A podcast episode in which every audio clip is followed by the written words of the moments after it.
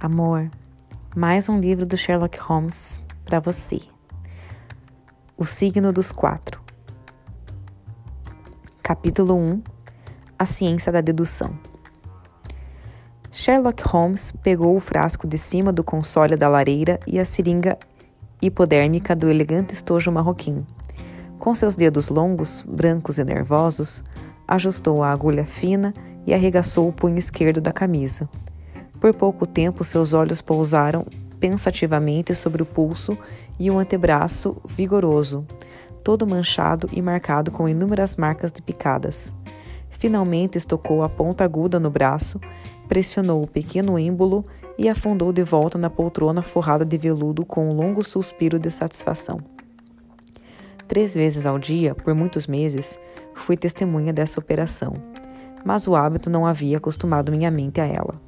Ao contrário, a cada dia eu me tornara mais irritável com a visão e minha consciência pesava à noite ao pensar que não tivera a coragem de protestar. Repetidas vezes havia jurado que devotaria minha alma ao assunto, mas havia algo no ar reservado e senhor de si do meu companheiro que o tornava o último homem com quem uma pessoa tomaria algo próximo de uma liberdade. Sua enorme capacidade o modo imperioso e a experiência que tive de suas muitas qualidades extraordinárias, tudo isso me tornou hesitante e relutante em contrariá-lo. No entanto, naquela tarde, quer seja o benu que havia tomado no almoço, ou a exasperação adicional produzida pela sua maneira absolutamente metódica, subitamente senti que não conseguiria mais me segurar. O que é hoje? perguntei. Morfina ou cocaína? Ele ergueu os olhos languidamente do velho volume com letras góticas que havia aberto. É cocaína, disse ele. Uma solução a 7%. Você gostaria de provar? Não, muito obrigado, respondi bruscamente. Minha saúde ainda não se recuperou da campanha do Afeganistão. Não posso me dar ao luxo de forçá-la mais. Ele sorriu ante a minha veemência. Talvez você esteja certo, Watson, disse ele. Eu suponho que a influência da droga seja fisicamente ruim. Considero, no entanto, que ela é tão extraordinariamente estimulante e esclarecedora para a mente que o seu efeito secundário é uma questão de pouca importância. Mas reflita, eu disse com veemência. Avalie o custo disso. O seu cérebro pode, como você diz, estar estimulado e excitado, mas trata-se de um processo patológico e mórbido que envolve uma alteração dos tecidos cada vez maior e pode deixar, no mínimo, uma debilidade permanente. Você conhece também a depressão que, que se segue. Certamente o jogo não vale a pena. Por que você arriscaria, por um mero prazer passageiro, a perda das grandes capacidades com as quais você foi dotado? Lembre que eu não falo somente de um camarada para outro, mas como um médico até certo ponto responsável por sua saúde. Ele não pareceu ofendido, ao contrário, juntou as pontas dos dedos e apoiou os cotovelos nos braços da poltrona como uma pessoa que, apre que aprecia uma conversa. Minha mente, disse ele, rebela-se contra a estagnação. Dê-me um problema, dê-me trabalho, dê-me o criptograma mais obscuro ou a mais intrincada análise e estarei em meu elemento. Eu posso viver então sem estimulantes artificiais, mas eu abomino a rotina monótona da existência. Eu anseio por excitação mental. Essa é a razão por que escolhi a minha própria profissão, ou melhor dizendo, criei-a, pois sou o único no mundo. O único detetive particular? Perguntei, erguendo as sobrancelhas. O único detetive particular consultor, respondeu ele. Eu sou a última e mais alta corte de apelação e investigação. Quando Gregson, ou Lestrade, ou Altney Jones estão fora do seu ambiente, o que, aliás, é o seu estado natural, o assunto me é apresentado. Eu examino os dados como um perito e dou um parecer de especialista. Não reivindico crédito algum nesses casos. Meu nome não aparece em nenhum jornal. O trabalho em si, o prazer de encontrar um campo para minhas aptidões peculiares, é a minha maior recompensa. Mas você mesmo teve alguma experiência dos, seus, dos meus métodos de trabalho no caso Jefferson Hope? Sim, realmente, eu disse cordialmente. Nunca fiquei tão impressionado com algo em minha vida. Eu cheguei a incluí-lo em um folheto com o título de certa forma fantástico, de um estudo em vermelho. Ele balançou a cabeça pesaroso. Eu passei os olhos nele, ele disse. Honestamente, não posso congratulá-lo por isso. A investigação é, ou deve ser, uma ciência exata e deve ser tratada da mesma forma fria e sem emoção. Você tentou dar um toque de romance nela, o que produz o mesmo efeito de se colocar uma história de amor ou uma fuga para casar-se com um amante na quinta proposição de Euclides. Mas o romance estava lá, protestei. Eu não poderia adulterar os fatos. Alguns fatos devem ser suprimidos, ou, pelo menos, um senso justo de proporção deve ser observado ao tratá-los. O único ponto no caso que merecia ser mencionado era a singular análise da relação entre os efeitos e as causas, através da qual consegui desvendá-lo. Essa crítica a um trabalho feito especialmente para agradá-lo me incomodava. Confesso também que estava irritado com o egoísmo que parecia demandar que cada linha do meu folheto fosse devotado às suas proezas. Mais de uma vez, durante os anos em que vivi com ele em Baker Street, observei que havia uma pequena vaidade por trás do jeito calado e didático do meu companheiro. Não fiz comentário algum, entretanto, e continuei sentado acariciando minha perna ferida. Uma bala de mosquete afegão a havia trespassado algum tempo atrás, e apesar disso não me impedir de caminhar, doía-me bastante a qualquer mudança do tempo. Meu exercício profissional expandiu-se recentemente para o continente europeu, disse Holmes, após um tempo, enchendo o seu velho cachimbo de raiz de roseira. Fui consultado semana passada por François de Villard, que, como você provavelmente sabe, tem se destacado no serviço francês de investigação. Ele tem o talento celta para a dedução rápida, mas é deficiente na ampla gama de conhecimentos exatos que é essencial para um maior desenvolvimento de sua arte. O caso dizia respeito a um testamento e possuía algumas características interessantes. Eu pude, eu pude referir-lhe a dois casos paralelos, um em Riga, em 1857, e o outro em St. Louis, em 1871, que lhe sugeriram a verdadeira solução. Aqui está uma carta que recebi essa manhã agradecendo minha ajuda. Enquanto falava, ele me jogou uma folha amassada de papel de carta estrangeiro.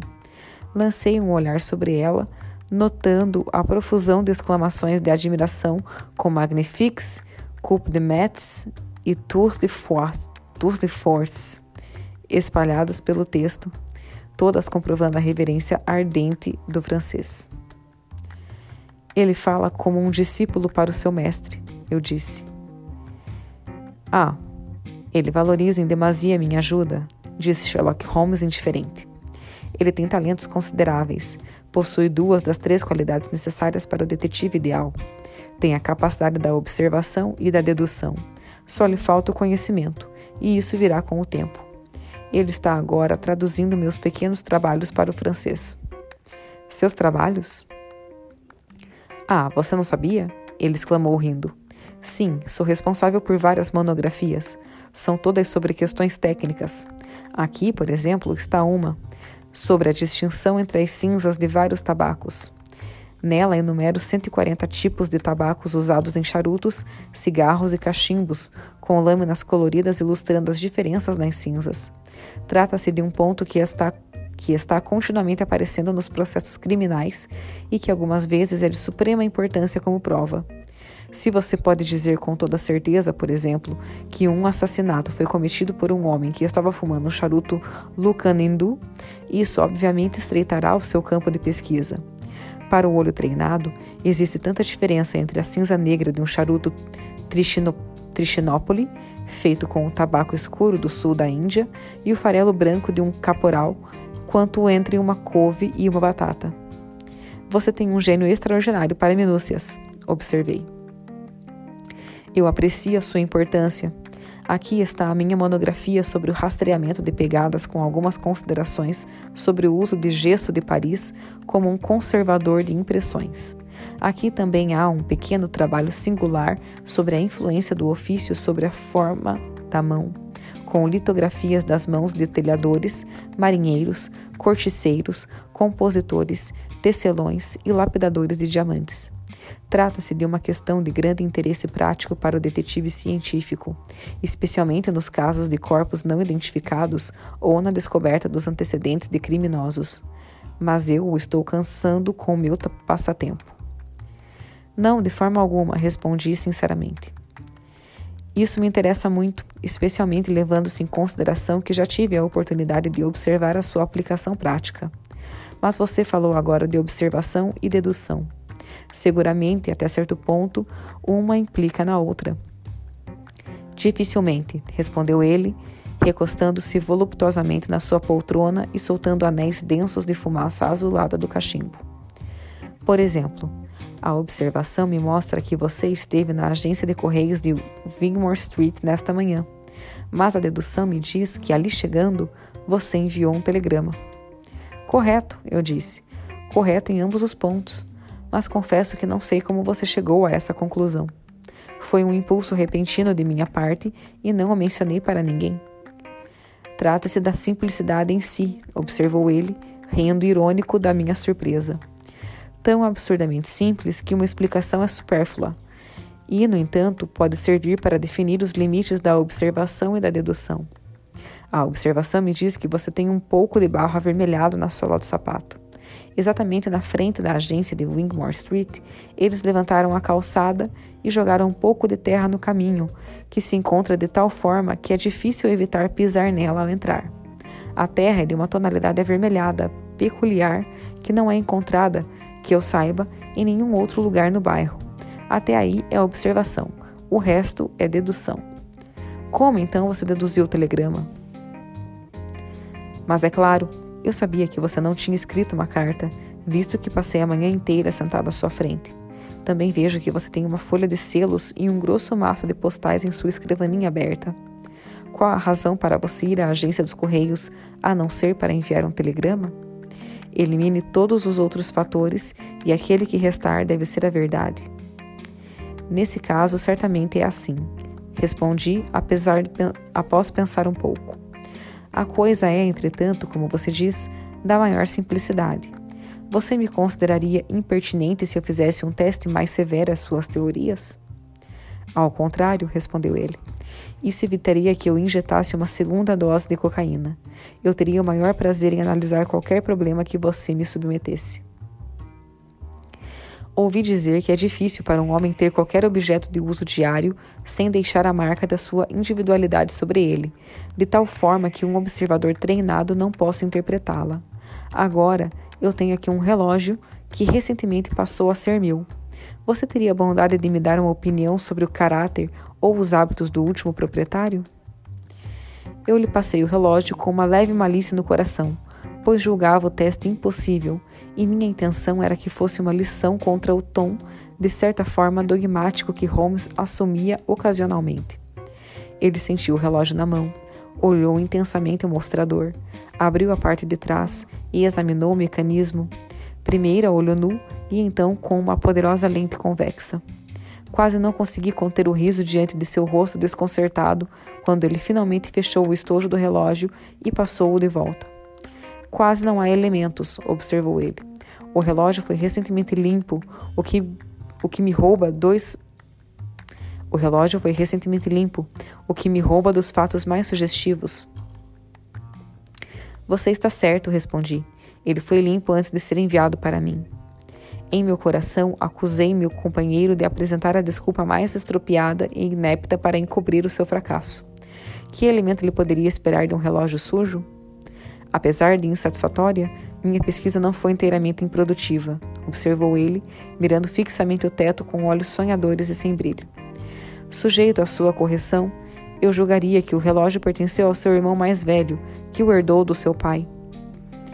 Isso você deduz, sem dúvida, do HW gravado na parte de trás?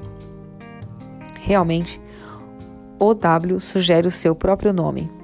A data do relógio é de quase 50 anos atrás e as iniciais são tão antigas quanto o relógio, portanto, ele foi feito para a geração passada. Joias normalmente são passadas para o filho mais velho e o mais provável é que ele tenha o mesmo nome do pai. O seu pai, se bem me lembro, morreu há muitos anos, portanto, o relógio esteve nas mãos do seu irmão mais velho. Correto até aqui, eu disse. Algo mais? Ele era um homem desleixado, muito desleixado e descuidado. Ele foi deixado com boas perspectivas, mas jogou fora as suas chances. Viveu por algum tempo na pobreza, com curtos intervalos ocasionais de prosperidade, e finalmente, entregando-se à bebida, ele morreu. Isso é tudo que eu posso deduzir.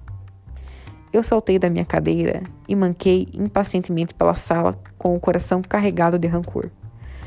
Isso não é digno de você, Holmes, eu disse. Eu não poderia acreditar que você um dia desceria a esse nível. Você investigou a história do meu irmão infeliz.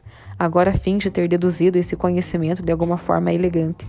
Você não pode esperar que eu acredite que você leu tudo isso a partir do seu velho relógio. Isso é grosseiro e, falando com franqueza, tem um toque de charlatanismo. Meu querido doutor, ele disse afavelmente, por favor, aceite as minhas desculpas. Vendo a questão como um problema abstrato, eu tinha esquecido quão pessoal e doloroso isso pode ser para você. Eu lhe asseguro, entretanto, que nunca soube que você tinha um irmão até você ter me passado o relógio. Então, como, em nome de tudo que é sagrado, você chegou a esses fatos? Eles são absolutamente corretos em cada detalhe. Ah, isso foi boa sorte. Eu só poderia expor uma estimativa de probabilidades. Eu não esperava de forma alguma ser tão preciso. Mas não foi um mero palpite? Não, não, eu nunca adivinhei. Trata-se de um hábito chocante, destrutivo para o raciocínio lógico. O que parece estranho para você é somente assim porque você não segue minha linha de pensamento ou observa os pequenos fatos sobre os quais grandes deduções podem ser feitas. Por exemplo, eu comecei afirmando que o seu irmão era descuidado. Ao observar a parte de baixo do estojo do relógio, Nota-se que ele não só está amassado em dois pontos, mas está todo riscado e marcado devido ao hábito de manter outros objetos duros, tais como moedas ou chaves, no, no mesmo bolso. Certamente não é um grande feito presumir que um homem que trata um relógio de 50 guinéus de, de tal forma cavalheiresca seja um homem descuidado. Tampouco se trata de uma dedução muito exagerada dizer que um homem que herda um artigo um artigo de tal valor esteja suficientemente bem provido em outros aspectos. Eu, eu inclinei a cabeça, demonstrando que seguia o seu raciocínio. É bastante comum que os agiotas de casas de penhores na Inglaterra, quando aceitam um relógio, arranhem os números de, da calção com um alfinete no lado interno do estojo. É mais prático do que uma etiqueta, na medida em que não há risco de o número ser perdido ou trocado. Há pelo menos quatro desses números visíveis com minha lente do lado interno do estojo. Inferência: seu irmão estava seguidamente endividado. Inferência secundária: ele tinha rompantes ocasionais de prosperidade, ou ele não poderia ter resgatado o penhor. Finalmente, peço-lhe para olhar a tampa interna onde fica o buraco para a chave. Observe os milhares de arranhões em torno do buraco marcas onde a chave escorregou. Qual chave de um homem sóbrio poderia ter feito essas ranhuras? Mas você nunca vai ver o relógio de um bêbado sem elas. Ele lhe dá corda à noite e deixa essas marcas da sua mão vacilante. Onde está o mistério nisso tudo? É claro como o dia, respondi. Lamento a injustiça que lhe fiz. Eu deveria ter tido mais fé na sua capacidade maravilhosa. Posso perguntar-lhe se você tem alguma investigação profissional em andamento no momento? Nenhuma. Daí a cocaína. Não consigo viver sem trabalho intelectual. Que outra razão eu teria para viver? Fique aqui junto à janela. Já houve um mundo tão melancólico, lúgubre e inútil? Veja como o nevoeiro avança em redemoinhos pela rua e desvia-se pelas casas acinzentadas. O que poderia ser mais irremediavelmente prosaico? Qual a utilidade de se ter aptidões, doutor, quando não se tem um campo concreto? O crime é banal, a existência é banal, e outras qualidades, salvas que sejam banais, não têm qualquer função nesta terra. Eu havia aberto a boca para responder essa tirada quando, com uma batida firme, a Nossa Senhoria entrou, trazendo um cartão de visita sobre a bandeja de bronze. Uma jovem dama deseja vê-lo, senhor, disse ela, dirigindo-se para o meu companheiro. Senhorita Mary Morstan, leu ele. Hum, não me lembro do nome. Peça para a jovem dama subir, senhora Hudson. Não vá, doutor. Eu preferia que você ficasse. Meu amor, vamos para o capítulo 2. Hum. Capítulo 2 A exposição do caso. A senhorita Morstan entrou no quarto com o passo firme e aparentemente e aparentando compostura. Era uma jovem dama loira, pequena, refinada, com mãos enluvadas e vestida com o maior bom gosto possível. Havia, no entanto, naturalidade e simplicidade em suas roupas que denotavam meios limitados. O vestido era de lã leve, cinza escuro, sem enfeites ou pontos, e ela vestia um pequeno turbante da mesma cor monótona, mitigado apenas por uma ameaça de uma pena branca em um dos lados. O rosto não tinha nenhuma regularidade de traços, tampouco uma beleza de compleição, mas a expressão era doce e amável, e os grandes olhos azuis eram singularmente vivos e simpáticos. Apesar de uma experiência com mulheres que se estende por muitas nações e três continentes distintos, eu jamais vi um rosto que me parasse eu jamais vi um rosto que me passasse de forma mais clara a promessa de uma natureza refinada e sensível. Não pude deixar de observar que, ao sentar-se na cadeira oferecida por Sherlock Holmes, seus lábios e mãos tremiam, e ela demonstrava todos os sinais de uma intensa agitação interna. Eu vim vê-lo, Sr. Holmes, disse ela, porque o senhor possibilitou que a minha patroa, senhora Cecil Forrester, solucionasse uma pequena complicação doméstica. Ela ficou muito impressionada com a sua bondade e capacidade. Senhora Cecil Forrester, re repetiu ele pensativo. Creio que lhe prestei um pequeno serviço. Até onde me lembro, entretanto, o caso era bastante simples.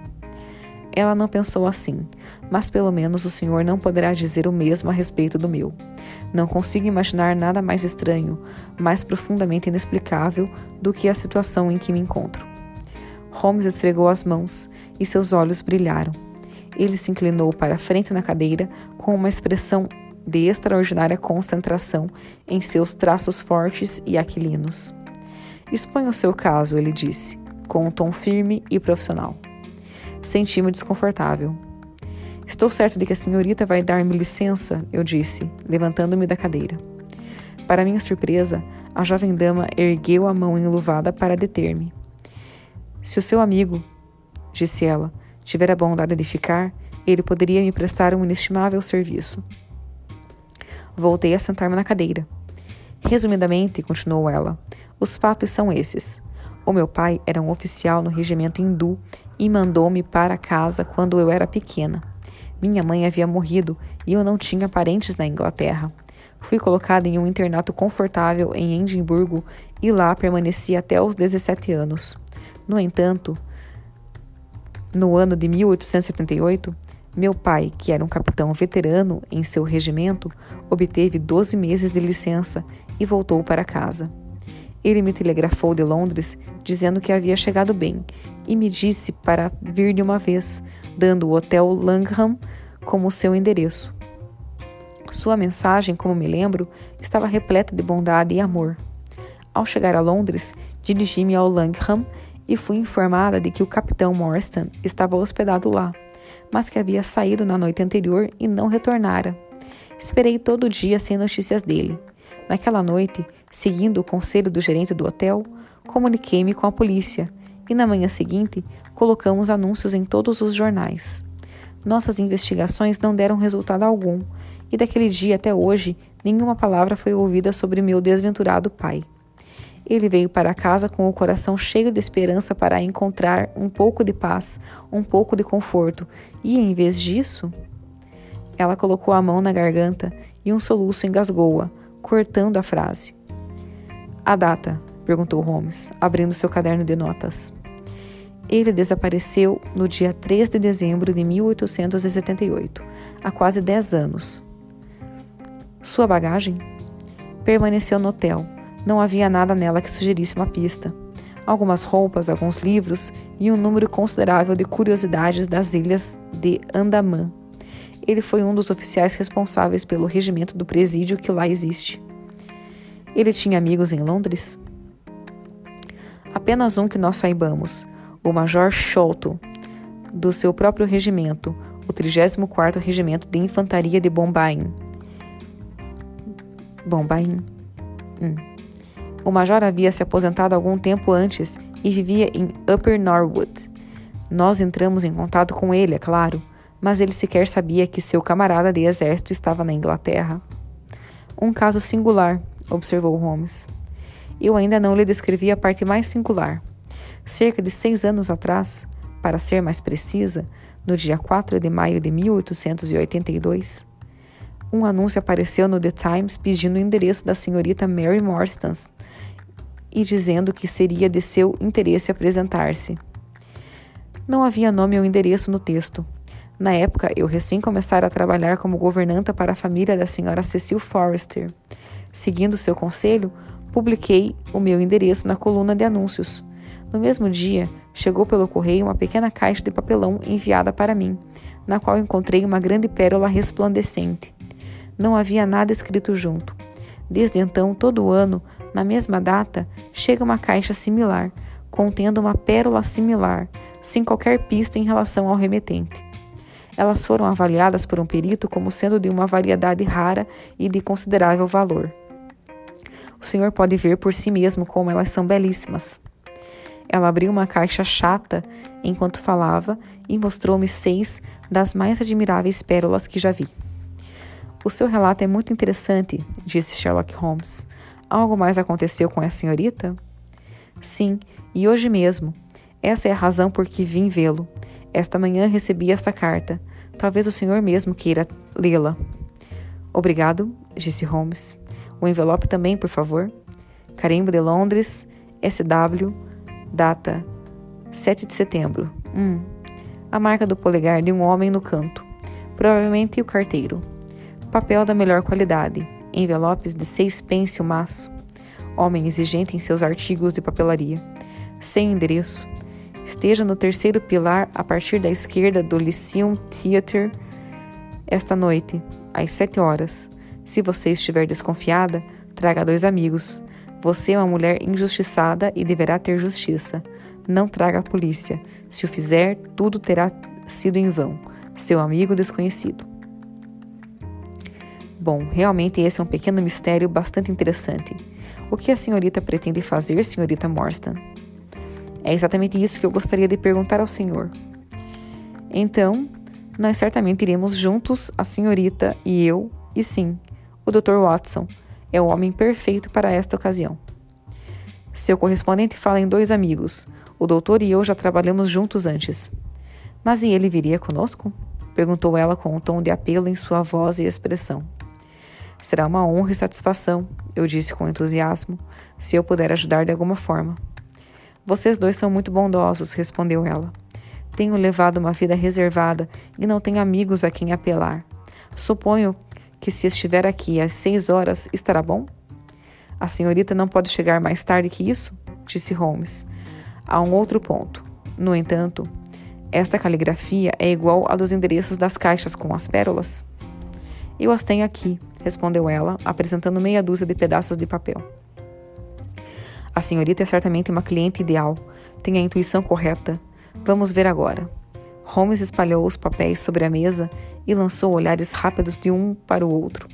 Elas são caligrafias disfarçadas, com exceção da carta, disse ele um pouco depois. Mas não pode haver dúvida quanto à autoria. Veja como irrepreensível E grego se expande e o floreio final do S. Eles são, sem dúvidas, feito feitos pela mesma pessoa. Eu não gostaria de dar falsas esperanças, senhora Morstan, mas há uma semelhança entre essa caligrafia e a do seu pai? Nada poderia ser mais diferente. Eu esperava ouvi-la dizer isso. Nós a esperaremos então às seis horas. Permita-me ficar com os papéis. Talvez eu os, talvez eu os examine até lá. São recém treze e meia. Au revoir, então. Au revoir disse nossa visitante, e com um olhar vivo e amável, de um para o outro, ela recolocou a caixinha com pérolas junto ao colo e saiu rapidamente. Parado junto à janela, observei-a caminhando a passos rápidos rua abaixo até o tur turbante cinza e a pena branca tornarem-se um pontinho na multidão melancólica. Mas que mulher atraente! exclamei, voltando-me para o meu companheiro. Ele havia sentido seu cachimbo novamente e estava recostando-se de volta com as pálpebras sempre cerradas. É mesmo? disse ele languidamente. Não havia observado. Você realmente é um autômato, uma máquina de calcular, exclamei. Existe algo positivamente desumano em você às vezes. Ele sorriu bondosamente. É de vital importância, disse ele, não deixar que o seu julgamento seja influenciado por qualidades pessoais. Um cliente é para mim uma mera unidade, um fator em um problema. As qualidades emocionais são antagonistas para um claro raciocínio. Eu lhe asseguro que a mulher mais encantadora que já conheci foi enforcada por envenenar três crianças pequenas pelo dinheiro do seguro, e o homem mais repulsivo que conheço é um filântropo que gastou quase um quarto de milhão com os pobres de Londres. Nesse caso, porém, eu nunca faço exceções. Uma exceção invalida a regra. Você já teve a oportunidade de estudar o caráter das pessoas através da sua escrita à mão? O que me diz dos rabiscos desse sujeito? São legíveis e regulares, respondi. Um homem de negócios e alguma força de caráter. Holmes sacudiu a cabeça. Observe as suas letras ascendentes e descendentes, disse ele. Elas mal se sobressaem, elas mal se sobressaem do restante. Aquele D poderia ser um A e aquele L um E. Holmes de caráter, homens de caráter sempre diferenciam as suas letras alongadas, por mais ilegíveis que sejam suas caligrafias. Há indecisão nos, que, nos Ks e amor próprio nas letras maiúsculas. Vou sair agora. Tenho algumas consultas a fazer. Deixe-me recomendar este livro, um dos mais extraordinários já escritos. Trata-se de Martírio do Homem, de Winwood Reade. Devo estar de volta em uma hora. Sentei-me junto à janela com o volume na mão, mas meus pensamentos estavam longe, longe das ousadas especulações do autor. Minha mente voltou-se para a nossa recente visitante, os seus sorrisos, o timbre rico e profundo da sua voz, o estranho mistério que pairava sobre sua vida. Se ela tinha 17 anos na época do desaparecimento de seu pai, devia ter 27 anos agora, uma idade encantadora, quando a juventude perdeu a sua inibição e trouxe um pouco mais madura com a experiência. E tornou-se um pouco mais madura com a experiência. Assim fiquei nesse devaneio, até me virem pensamentos perigosos à cabeça, e voltei correndo para minha escrivaninha para mergulhar furiosamente no meu último tratado de patologia. Quem era eu, um cirurgião do exército com uma pena. Desculpa, amor. Quem era eu, um cirurgião do exército com uma perna debilitada e uma conta bancária mais debilitada ainda, para me atrever a pensar em tais coisas? Ela era uma unidade, um fator, nada mais. Se meu futuro era negro, certamente era melhor enfrentá-lo como homem do que tentar abrilhantá-lo com ilusões da imaginação. Pronto, meu amor, daqui a pouco tem mais. Um beijo.